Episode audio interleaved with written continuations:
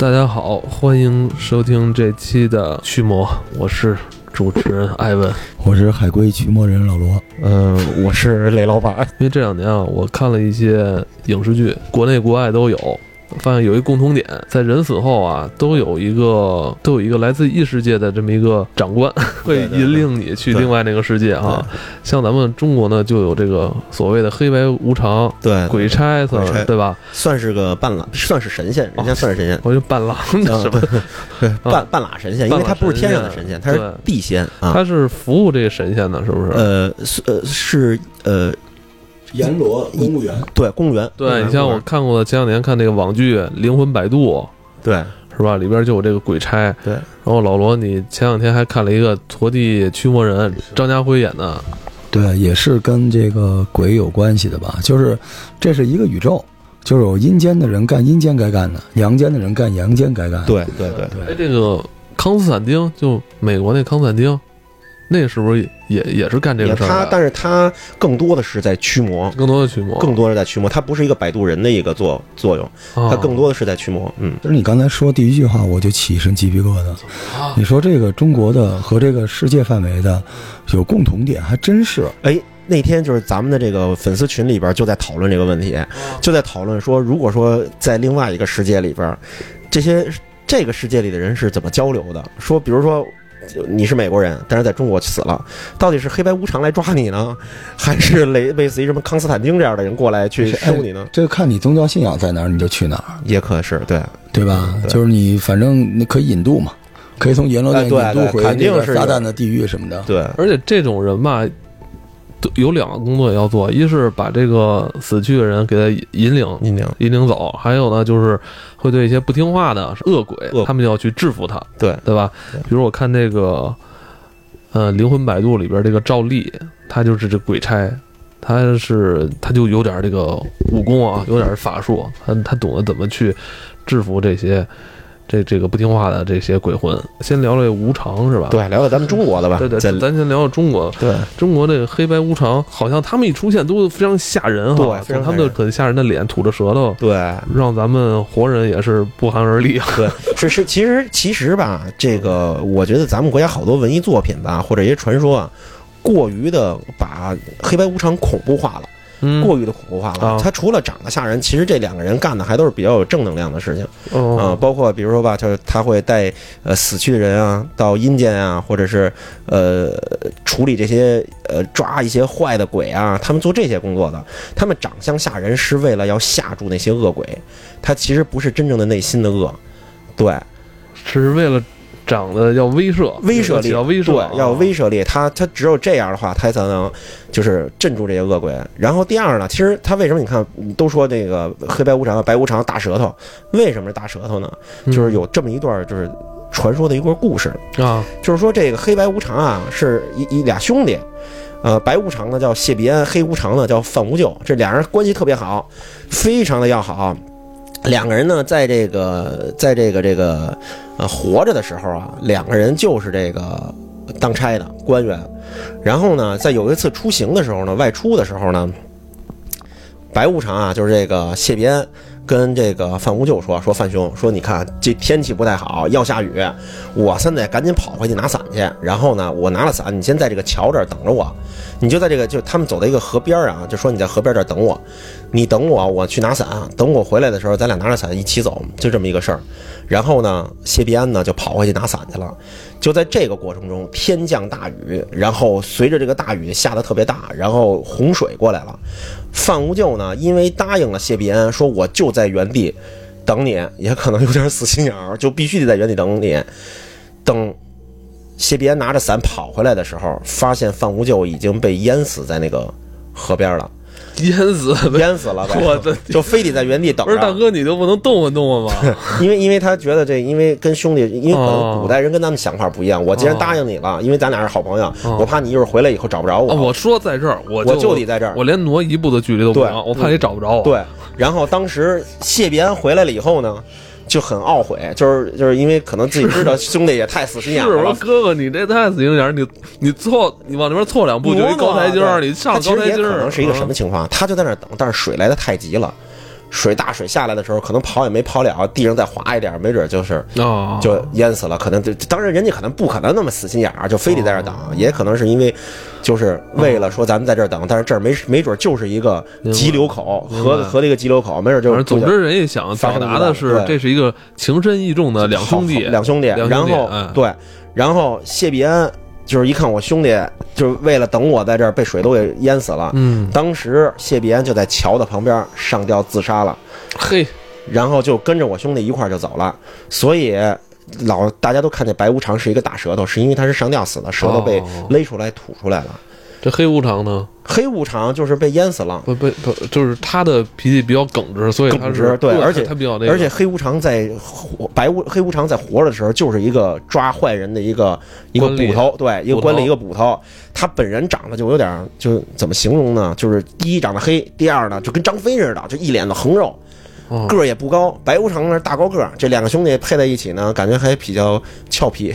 但是他这个形象也是在不断的，好像被后来的这些在包装吧，在包包装在那什么啊，在改进。在改进。嗯，。对，但是就是哎，但是你对黑白无常还是挺还挺钟爱的，是吧？对，你知道为什么吗？因为为什么我知道？你知道？哦那你说，因为那个雷子马上要做那个 不是帽衫了，不是，是是？对是咱们黑水怪谈哈要出了帽衫，然后雷子专门设计了一个。对这个帽衫左右袖子写的就是这个黑白无常的这个什么金句，是不是？对对，两句其其实是什么呀？这个故事你知道怎么开始的吗？啊我不是最近就是刚完婚嘛，完婚，然后呢，有一个大爷嗯，回国，嗯。然后呢？是你的大爷，是对，原来就是住在小时候，呃，住住那个呃松柏胡同，就是现在的金融街，嗯。二眼井儿那个地儿叫二眼井儿，就是现在的金融街，都都已都已经拆没了，原来是一片平房区。嗯。当时住在那儿的时候，那个是跟我爸关系特别好的一个发小，啊，嗯，比我爸年长几岁，后来出国了，后来出国了。对，人家后来九十年代初这个下海经商热，人家就是辞官，然后做生意去了，啊。做生意挣了钱以后，人家移民了，移民了。移，民了，然后这最近回来不是因为知道我结婚了，是啊最近赶巧了回来，然后知道知道哎我刚结完婚，然后说这一块儿见面，然后聊天的时候，给你刺对拿个份子，呃不对对，然后然后聊聊了一些故事出来，然后我从他跟我聊的这故事里边，人家老人大爷就这面就就跟你聊这，巨有钱，巨有钱是吗特别有钱，人大大大老板了，现在是啊。哎呦，然后就跟我一聊聊一故事，哎，知道现在说一，啊，我爸说啊，现在说我做做播音啊，对对，播客这那个的聊这东西，后来因为也喝点酒，然后就说。说当年这东西，然后我从他这故事里边找到灵感。咱们最近不是要推咱们的文化衫嘛，所以就这么着把这个把我的这个知道的这个东西给搁在这了，是是好的啊，不是坏的啊。就咱咱们说这个故事，听完了以后大家去想啊，啊，这故事是什么时候呢？这故事就是咱们好像刚才聊到过，七十年代的时候，七十年代末期的时候，七十年代末期的时候，那个时候还是中国的一个大背景，还是一个红色时代，快将将要结束的一个时间段。故事呢，就是就我这个这个大爷呀、大爷的故事啊，大爷的故事。这大爷呢是一个有一个背景，就是大爷的父亲在那个时候啊，呃，下放劳动去了。下放劳动呢，等于他的母亲在家一个人，在家一个人看的呢。他母亲有一次东被东西砸了，给脑袋给砸坏了，身体特别不好。那时候他特，那时候他特，这大爷就是小的时候，啊，小的时候特别不顺，父亲走，家里老太太一个人带着他，然后呢，被大衣柜的上面拿东西掉下来，给脑袋给砸坏了。妈妈。对，然后等于是半残半不残。这孩子呢，就是我这大爷呢，嗯。小时候说人长得特秀气，然后特那什么，特别学习特别好，那时候嗯。学习特别好，喜欢在家练大字，喜欢在家练大字，书法。书法，大字书法。书法？写书法，嗯。特别好。然后呢，又是老实孩子，学习特别好，但是赶上那个时代实在是太不好了，赶上那个时代正好是大家没法学习的时候，就六七十年代那时候，那时候大家都不上课了，天天天天。拿着小本儿，然后上街去游行去啊，去那个呃破四旧啊什么的，做做做这些大活动，等于就是学习耽误了。然后在这个这红色时期，就是这个呃，打架的事情特别多，学校打架的时候挨欺负的事儿也特别多。他这个手啊，有一只手啊，他就是一直抖，啊，就是那个时候被人欺负打架，拿东西把手给砸了。哎呦，他有一只手神经神经坏了，是好像是不是抖，是好多年以后才好才好的，因为他那个时候，呃，就是你岁数小，所以他这个神经后来后来又长上了。说当时那个就哦他不是喜欢写字儿吗？笔攥不紧，我你我行，你别说，我知道前两天老罗跟我说，他那右手时不时老会抖。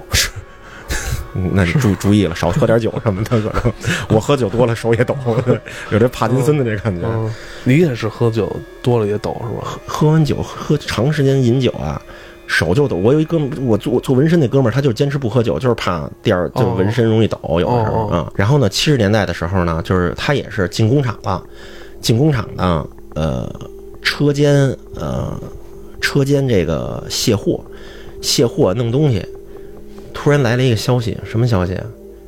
呃，恢复高考了。嗯，要恢恢恢复高考了，一高兴，把他们这只手又给砸了。后来高考写字的时候都是现练的左撇子，啊，这考试哎呦，太辛苦了。然后但老哥现在后来考考上大学了是吗？我接着接着接着听啊，啊，然后呢就是特别不顺，然后也高考完了，这个录取通知书还没下来的时候，咱们的故事就开始了。嗯，他单位的一个哥们儿啊，从啊不知道从哪儿弄了两瓶酒，德国黑啤。七十年代的时候弄两瓶德国黑啤酒，不知道从哪儿弄过来的。俩人呢在胡同口呢弄了点花生瓜子，就把这瓶一人一瓶黑啤偷着给喝了。那时候不敢张扬，那时候还是在一个红色大背景情况下，你喝这种东西，你没见过的东西，算你走资派，给你扣扣扣帽子。所以那时候大家都特紧张，俩人偷着给喝了一瓶啤酒。嗯，喝了瓶啤酒呢，吃了点这个花生米呢，然后呢，俩人就散了。那个时候已经七点多，记得特别清楚，七点半到八点，那时候天已经黑了，就有点冬天了，就现在比现在要早一点，十月份。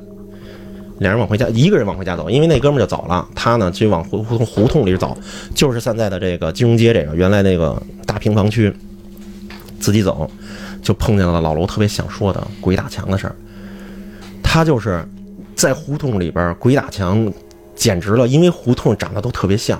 他又喝了酒，但是他自己记特别清楚，为什么？因为他快走到家的时候，就是在这个胡同有一家那个门口特别大，是大红门，就是过去那个老的那个木头那种大红门。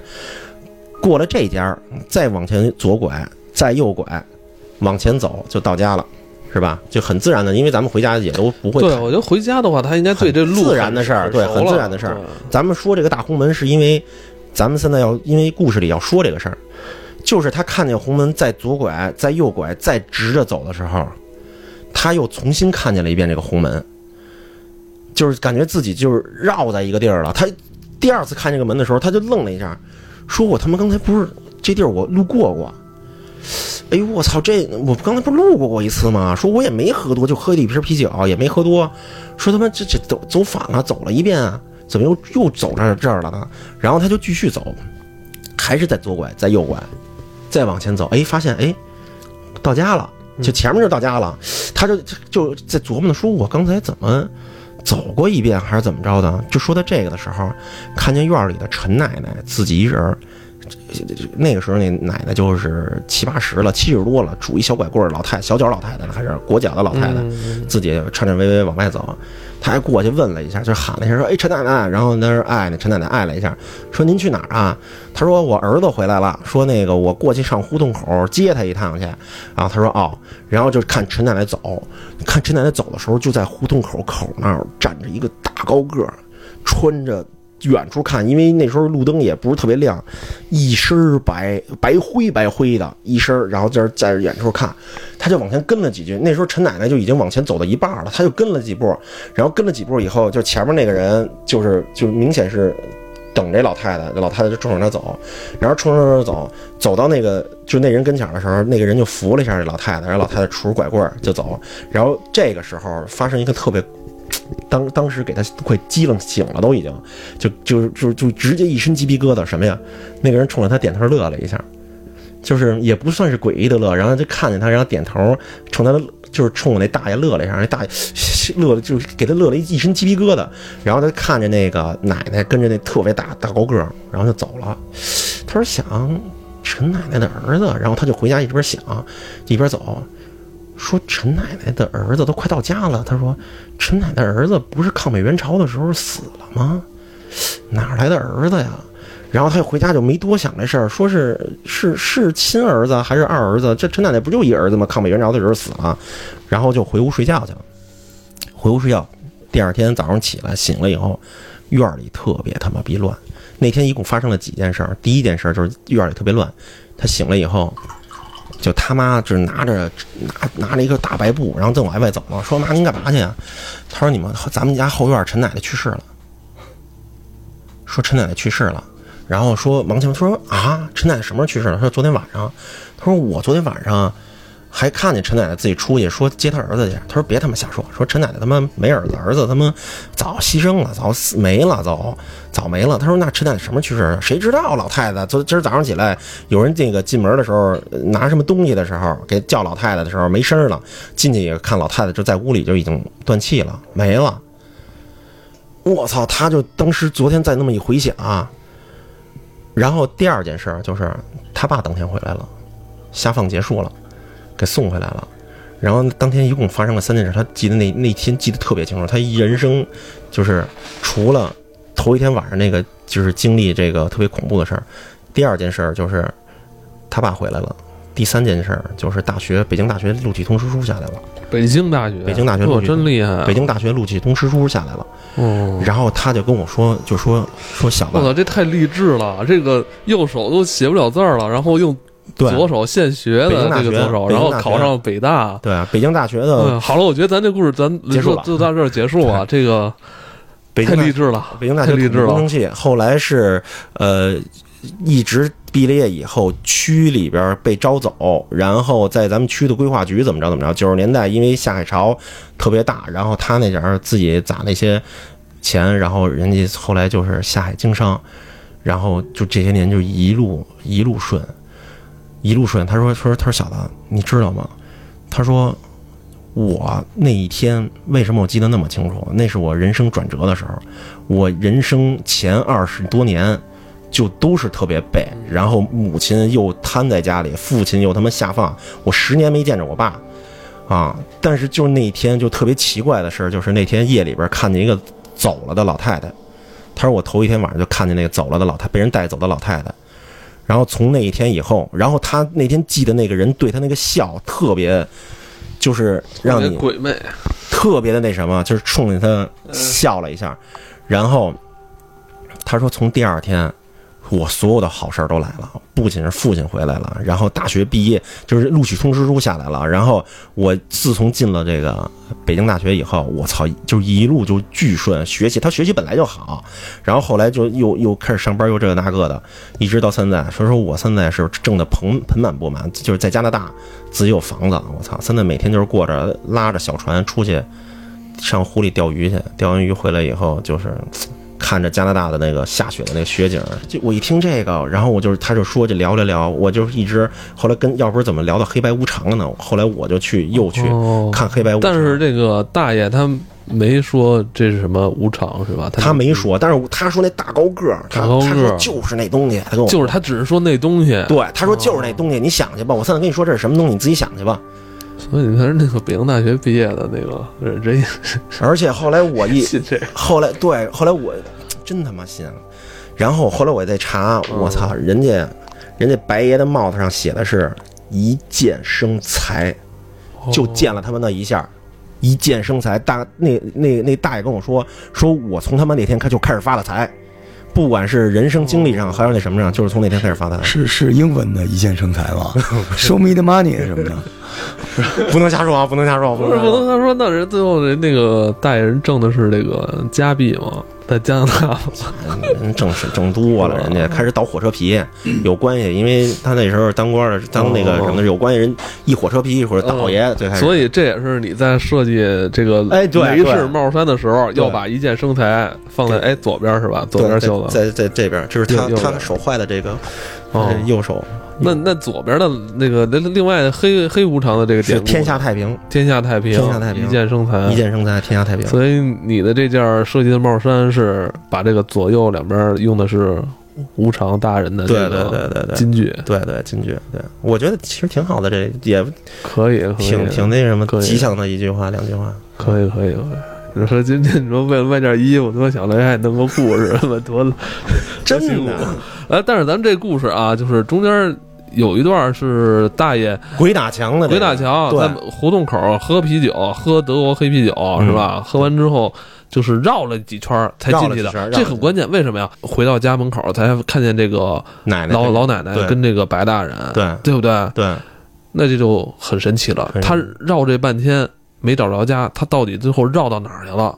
不知道，不知道这是这是一个蹊跷点。对但是老罗呢，嗯，之前也有过这个类似的相同的经历啊。嗯，来有没有来来来，那个我在讲这个故事之前，我得澄清一件事儿：啊。黑白无常是南宋的，哦！对，就是咱全都会，人设不能崩。我刚刚研究了一下，研究了一下，因为黑白无常在这个《红楼梦》的清朝的这个绣像里面出现的时候，这里边这黑无常是一武将，哦。穿的是南宋布人甲呀，哦。布人铠，这铠甲跟北宋的不一样，哦所以一般咱们中国这神仙出自于哪个朝代，他就长哪个朝代的样子。哦，黑白无常应该是南宋，讲究吧，多科学，咱们用。科学来论证这些人。那你怎么用科学论证你之前的鬼打墙的经历啊？嗯，你当时喝了吗？喝了一点儿。嗯还真是喝了一点儿。对，鬼打墙从，嗯，咱们从科学的角度讲，他就是迷路了。迷路，迷路，迷对，路他就是迷路了。为什么大家说这个，呃，古建筑、坟圈子都容易鬼打墙？是因为长得都差不多。咱们来判断这个位置的时候，习惯性的就是用这些日常的这些东西来做标识，所以这种地方容易迷路。但是，我祈祷这种灵异故事这么多年，我就碰上这一次鬼打墙，所以我印象特别深。就当时我在那个天安门，我们一帮朋友在那个《将进酒》，我不是卖唱嘛，那时候就啊在那儿唱了一晚上，嗯。然后唱完的钱请大家吃饭。嗯。他唱了一晚上，他赚一百，请这帮孙子吃饭花三百，钱不够了。我说我出去取钱，嗯。就从《将进酒》是在，呃，钟鼓楼中间那个广场的西侧，我从那个广场沿着西侧往南走，走到现在的这个鼓楼西大街，嗯。然后到鼓楼西大街那儿有一个建设银行，我记得特别清楚。嗯当时是夜里大概九十点钟，嗯。我就往外走。嗯，然后迷迷瞪瞪，但是没喝那么多，我觉得不至于，就喝两瓶儿吧，那可能是出来见风了吧？有都有可能。我往外走，我说别找不着，我我会习惯性的看看周围有什么。然后当时将进酒斜对面就是鼓楼的西侧，那个路边上停着一出租车，有一出租车的师傅在那儿擦车，九十么晚了还九十点钟啊？在那儿擦车，但是灯火通明嘛，啊擦车，我我经过了他，再往右边去那个银行，然后到银行发现我那个卡消磁了，啊然后就取不出钱了，我特郁闷，我就出来了。啊出来往回走的时候，依然灯火通明，但是路上没人了，就觉得一个人都没有了，我傻了。哎呀，我说人呢？怎么回事？然后我说我得走回去啊，司机也看不见了，车还在，车还在人没了。人没了，我操然后你想，我当时是从北往南走，啊所以往往回我是从南往北走，我左手因为是路的西侧，所以我用我左手扶着墙，我觉得摸着墙肯定能摸回去，对吧？然后摸着墙转了将近，我认为转了十几分钟，嗯走不回去，怎么也走不回去，就老觉着就在鼓楼的那个城楼的下边绕来绕去绕不回去，因为将进酒它并不是在胡同里，它就在广场边上，就是回不去。然后这时候就是我发现有一那地儿不大呀，从左走到右。对，然后那个广场知道人知道那有一只小脏狗，大家有时候买串什么喂它两口，有只小狗。后来我就看那狗一直跟着我，然后我就我就说这跟着你太迷路了对，然后我当时就给我一哥们儿老杨打电话，嗯然后我说那个我迷路了什么的，然后我电话接通了，就听不见声儿，什么声也没有，我就一边骂我说你干嘛呢？我什么着急什么的，他也不说话，然后我就觉得出什么事儿了我也不知道，结果我这时候再低头看那狗，那狗在我身边，然后我一看那狗，当时那个天呀，夜里九十点钟，但是有那种白色的惨白路灯，能见度还挺高的，然后一看那狗，我发现那狗有一双人的眼睛。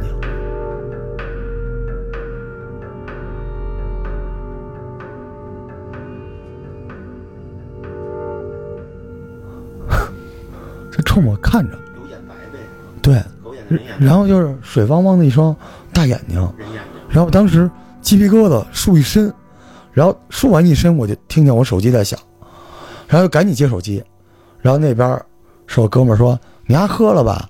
接通电话半天不说话干嘛呢？”然后我再一抬头，就是路上就有行人了，你就感觉嗡的一下子，就都看见有人走来走去的。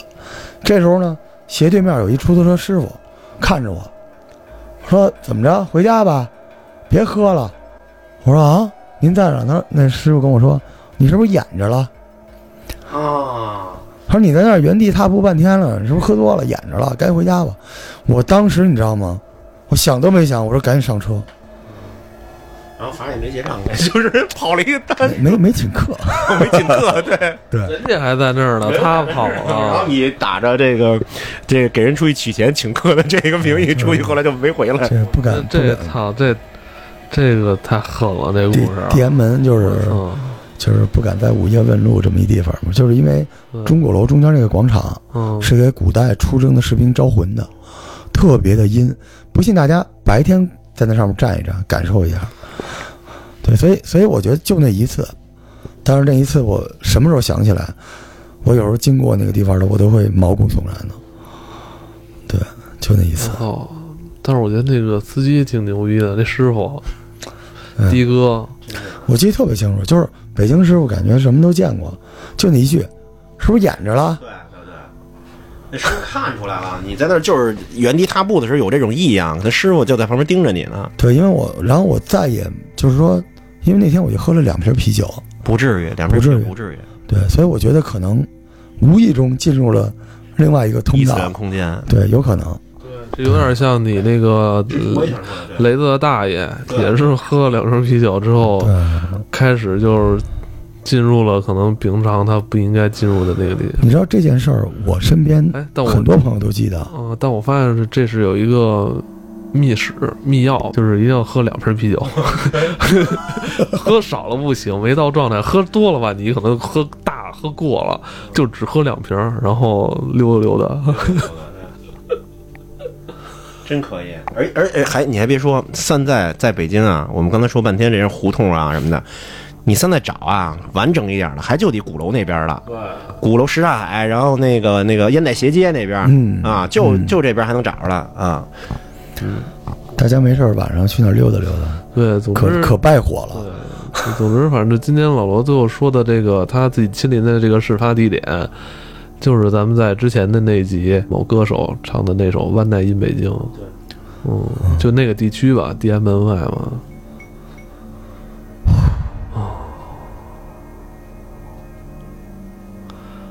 好吧，雷子，你那衣服什么时候做出来啊？呃，尽快吧，现在这第一版刚设计出来，然后还在修改和调整呢，是吧？会尽快跟大家见面的。对，喜欢的话就是多多捧场吧，因为我们这也是。争取春节前吧，对对对，也是好像因为好多粉丝也有也有这种呼吁吧。有有需求。对对对，我们也想，反正我跟艾文也是人吃马喂的，这现在都生活都特别不容易啊。对 对，然后那是什么一下吧，反正又崩了，好 好行，这么着吧。